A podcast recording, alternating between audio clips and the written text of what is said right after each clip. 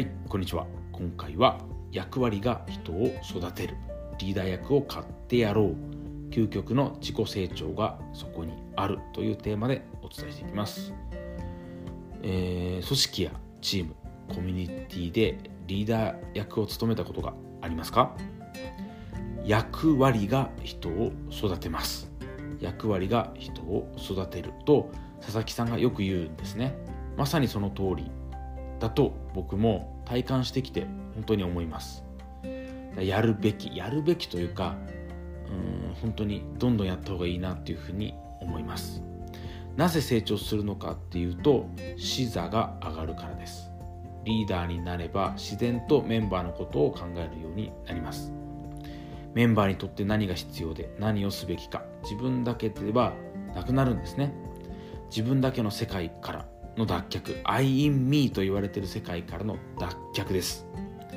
視座を上げるっていうことは成長進化するための大切な要素の一つとなります、えー、でもでもというかリーダー役をやればいろいろな悩みも出てきます。リーダー役ならではの。だからこその悩みですがそれらが全部がひっくるめてですね成長のもとです。いろいろなリーダーシップがあります。強気な姿勢でみんなを引っ張るタイプ。縁の下の力持ちタイプ。寡黙だけど行動で示すタイプなどそれぞれのリーダーシップがあります。どんなリーダーシップかっていうのは方法論に過ぎません。どれでもいいです。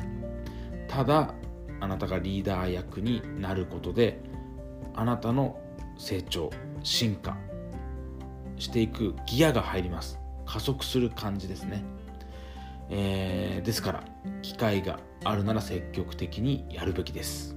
でここでポイントがあってですねやるべきです。リーダーをやることをお勧めしますと伝えていますがやるときにですねやらされ感でやるのは全く意味がありません。